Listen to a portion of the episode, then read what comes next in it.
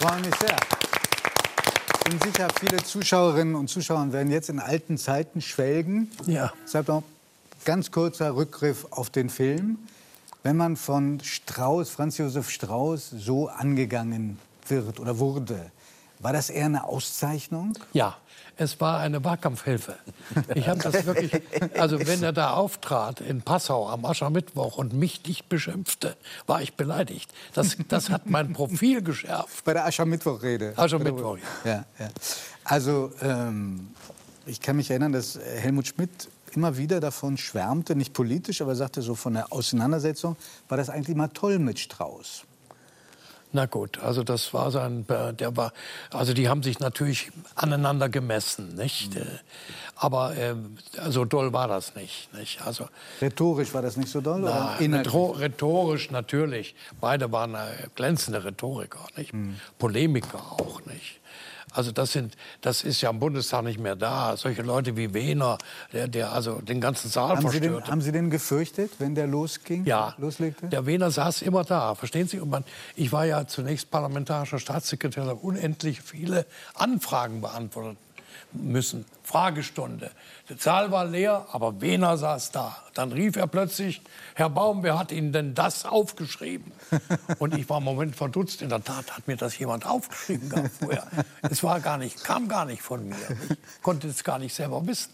Also er war ein Parlamentarier durch und durch. Der saß da, war Diabetiker, hatte sein Brotkapsel mit und zwischendurch aß er es, um, um seinen Zuckerspiegel in Ordnung zu bringen und saß da im leeren Saal und hat das verfolgt, was wir da machen. Und wenn ich mich vorbereitet habe, habe ich immer daran gedacht, wie wird er wohl reagieren. Echt? Sie haben ihn schon bei dem Entwurf der ja. Rede vor sich gehabt? Ja, ja, ja. ja bei, nicht, nicht bei allem, aber bei kritischen Sachen dachte ich, verdammt normal, was wird der Alte sagen? Nicht? Mhm. Er machte ja, er machte ja Zwischenrufe, nicht wahr, die, die es in sich hatten. Nicht? Mhm. Hat es Sie auch mal erwischt mit einem Zwischenruf? Ja, jedenfalls nicht mit einer äh, Verballhornung meines Namens. Nicht? Äh, der, der, wie hieß der Wohlrabe, der eine Abgeordnete ja, rief dann ja. Übelkrähe. Ja, Herr Todenhöfer hat auch Solche was Sachen, ja. Ja, ja. Und dann eine andere Szene, da kämpfen Sie mit den Tränen. Wann war das? Ja, das muss 82 gewesen sein. Ne? Das war bei dem Regierungswechsel, bei dem Regierungswechsel. von der sozialliberalen zur äh, schwarz-gelben Regierung. Waren der, war, der war vollkommen misslungen. Nicht? Also die FDP hat sich da ins Ausseits manövriert. Bei aller Erschlaffung der sozialliberalen Koalition äh, ist der äh, Regierungswechsel über einen Teil der Partei hinweggegangen.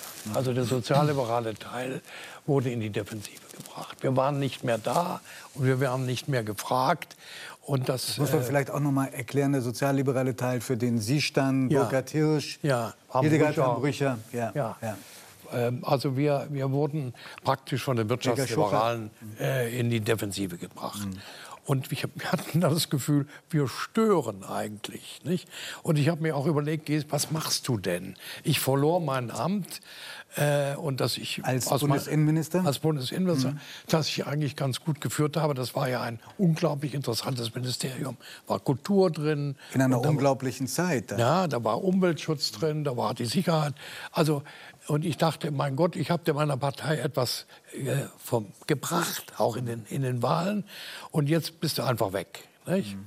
Und dann hat man überlegt, was macht man? Geht man raus aus der Politik? Das wäre die einzige Alternative gewesen. Oder äh, zu einer anderen Partei wollte ich nicht. Verheugen und andere sind zu Sozialdemokraten gegangen. Nein, haben wir gesagt, wir lassen diese Partei nicht los. Mhm. Wir bleiben drin und sind ein Stachel im Fleisch. Aber das war gut gedacht so recht gelungen ist es nicht. Und ist es zutreffend, dass äh, dann Helmut Kohl, der die Nachfolge von Helmut Schmidt 82 übernahm, Ihnen das Bundesjustizministerium ja. und Sie haben es nicht angenommen? Nein. Unter diesen Umständen nicht. Das konnte ich nicht und wollte ich nicht. Also das wäre als, als Verrat gedeutet worden. Übrigens, äh, meine Partei hat mir das angeboten. Nicht? Hm. Und dem Hirsch auch. Der Hirsch hat es auch abgelehnt. Und wie hat Sie Helmut Kohl behandelt? Mit Respekt. Wirklich? Ah, ja. ja. Auch wegen dieser Absage? Weiß ich nicht, aber jedenfalls, wir hatten ein respektvolles äh, Verhältnis, nicht unbedingt äh, von Sympathie bestimmt. Ähm, übrigens hatte ich auch ein sehr gutes Gesprächsverhältnis mit, mit Schmidt. Hm. Schmidt, Schmidt äh, hat mich auch respektiert. Er ist fair mit mir umgegangen, obwohl er vieles von dem, was ich gemacht habe, äh, überhaupt nicht gebilligt hat. Der ne? war in, in, den Fragen der inneren Sicherheit, waren Sie ihm bestimmt sehr viel zu lasch, Baum, oder? Dieser Baum ist mir zu liberal, hat er mhm. gesagt. Aber er, er hat das respektiert. Wir haben lange Stunden miteinander geredet. Er hatte Zeit. Mhm. Und wir haben über Menschenrechte zum Beispiel geredet. Sagte, was machen Sie da? Es interessiert doch in China keinen Mensch, wenn Sie hier sagen, da gibt Menschenrechtsverletzungen. Den Streit kenne ich. Den, den ja. kennen Sie auch, ja, den Streit, ja. ja, ja. Und dann haben wir uns also da auseinandergesetzt. Aber äh, er war ein, ein, ein Mann, der den, der den Diskurs liebte. Sie müssen verstehen, wir kamen ins Kabinett und das ging nicht eine halbe Stunde oder eine Stunde, das dauerte mitunter Stunden. Er liebte den Diskurs und hat also dann praktisch den Diskurs im Kabinett provoziert. Wir haben dann darüber geredet. Am Ende kam das raus, was in den Unterlagen stand. Ja, aber wir haben vorher uns ausgetauscht. Mhm. Herr Baum, ich habe Ihr Buch gelesen, das Freiheit heißt, und das ist ein Programm ja auch für Sie. Das ist ja nicht nur ein Buchtitel. Und ähm, ganz zu Anfang äh, in diesem Buch schildern Sie auf wenigen Zeilen etwas, was ich finde eigentlich ähm, zwei Bücher füllen könnte, nämlich ihre Erinnerung an die Nazizeit ja. und an Dresden. Sie sind, äh, wenn ich mich nicht verzählt habe, Jahrgang 32. Ja.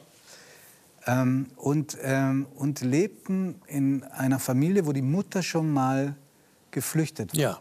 Nämlich sie war Russin und flüchtete während der Oktoberrevolution. Das muss man sich mal vorstellen. Also wir sitzen heute zusammen mit jemandem, deren Mutter noch die Oktoberrevolution ja. erlebt hat. Und dann kam diese schreckliche Bombennacht ja. in, in Dresden. Würden Sie sagen, dass das für Sie etwas geblieben ist, ein Trauma, das Sie ein Leben lang verfolgt hat? Ja, weil, weil alle, ich war im 13. Lebensjahr, aber überhaupt nicht begriffen, was da passiert eigentlich. Aber es brach alles zusammen. Das Soziale, der Zusammenhalt, Schule, Freunde, das Haus, die, äh, wir waren plötzlich Flüchtlinge mit drei Koffern. Es, es äh, änderte sich auch die Moral. Ja, also ähm, müssen Sie sich vorstellen, am Tag vorher wurden Sie noch bestraft, wenn Sie ohne Fahrschein in, dem, in der Straßenbahn fuhren. Und am nächsten Tag lagen in der Straßenbahn, sagen wir mal, 20 Leichen. Ja? Also man hat man hat, ist in eine Zeit gestoßen worden, wo die moralischen äh, Werte relativiert wurden. Also wir haben organisiert, wir haben gehungert und haben geholt, was wir konnten. Ja. Wir haben in fremden Gärten äh, Äpfel geklaut, ja, in Oberbayern. Ich habe am Tegernsee bin ich aufgewachsen. Aber es ist, es ist eine ganz Flucht. tiefe Zäsur gewesen.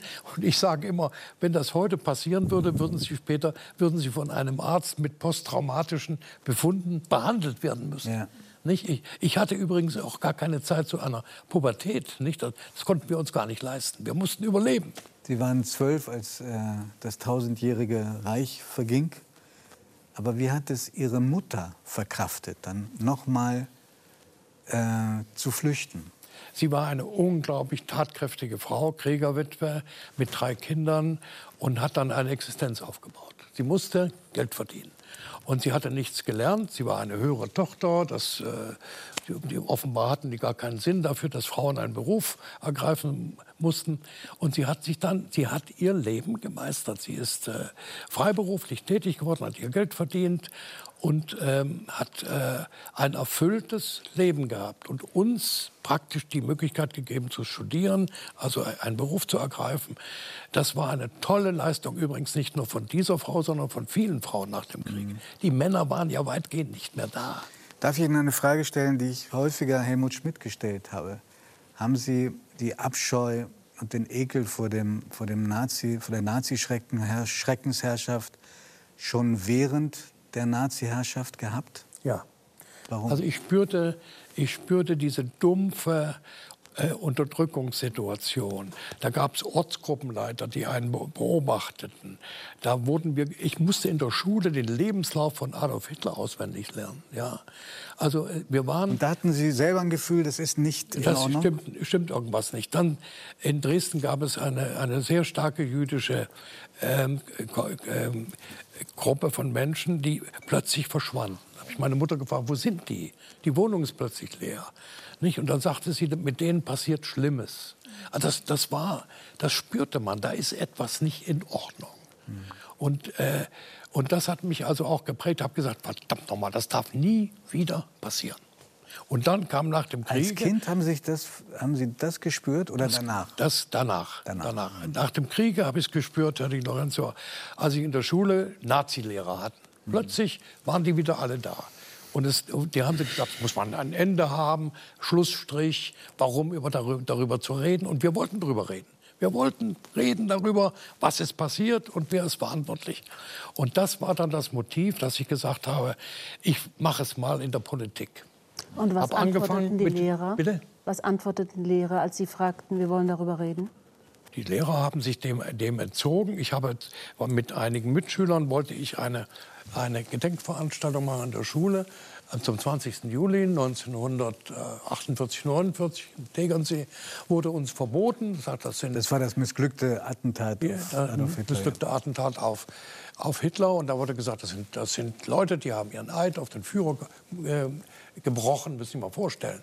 Und die Nürnberger Prozesse, das ist Siegerjustiz und die Emigranten haben feige das Land verlassen. Thomas Mann redet von außen, was hat er uns zu sagen? Das war eine Stimmung, die, die wir wirklich gespürt haben. Und da wurden wir wütend. Als Sie nach Deutschland kamen, da wurde Willy Brandt noch als Volksverräter äh, beschimpft. Ja. Und als bis, uneheliches Kind, bis, muss man sich mal vorstellen. Da wurde sein Name Herbert Frahm, da wurden Plakate hochgehalten. Ja. Das sogar damals in Kreisen von Unionspolitikern. Ja. ja. Heute, heute, Gottlob, nicht mehr richtig vorstellbar. Ähm, Sie haben, äh, äh, Michael Mittermeier hat vorhin gesagt, dass er manisch ist, in dem, wenn er nicht zu stoppen ist, wenn es um seine Kunst geht. Sind Sie ein manischer Politiker gew gewesen? Ja, bin es, glaube ich, noch ein bisschen. Ich mische mich immer ein und muss mir langsam sagen, das müssen die Jüngeren machen. Aber äh, es, es, lässt mich nicht los. Mhm. Verstehen Sie? Als ich damals angefangen habe, als Student in den liberalen Studentenbund zu gehen, habe ich mir nicht vorgestellt, dass ich 70 Jahre in der Politik verbringe. Mhm. Und Sie haben aber ihr, sich selbst, aber auch Ihrer Familie wahrscheinlich einiges zugemutet. Also schon lange die Zeit, in der Sie Bundesinnenminister waren, wo Sie ständig bewacht waren, weil es diese Gefahr der Anschläge durch die Rote Armee-Fraktion, die sogenannte, äh, dass die da war. Ähm, würden Sie im Rückblick sagen, ich habe da zu viel gemacht, das hat ja. schlimme Folgekosten gehabt oder, oder Nebenwirkungen? Ja. Also ich habe mich mit meinem Freund Hirsch mal gefragt, äh, war Burkhard es denn, Hirsch ist der ja, FDP-Politiker, der, der Jahr gestorben ist. Ähm, war es denn richtig, so lange in der Politik zu sein? Mhm. Haben, haben, wir den richtigen Weg eingeschlagen? Bereuen wir das heute? Antwort, nein. Mhm. Aber es hat Nebenfolgen gehabt. Das Nämlich? haben Sie mit Recht gesagt. Es ist, äh, man ist der Familie und auch der Erziehung hat man sich entfernt.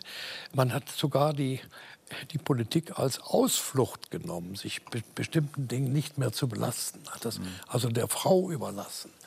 Also die, die Kinder, jedenfalls in meiner Familie, ich will das nicht verallgemeinern, äh, hatten es, äh, haben das gespürt. Und haben Sie Ihnen das vorgehalten? Äh, sehr verhalten. Haben Sie sich bei Ihnen mal entschuldigt? Äh, um Verständnis geworben. Hm. Entschuldigt, ja, gut.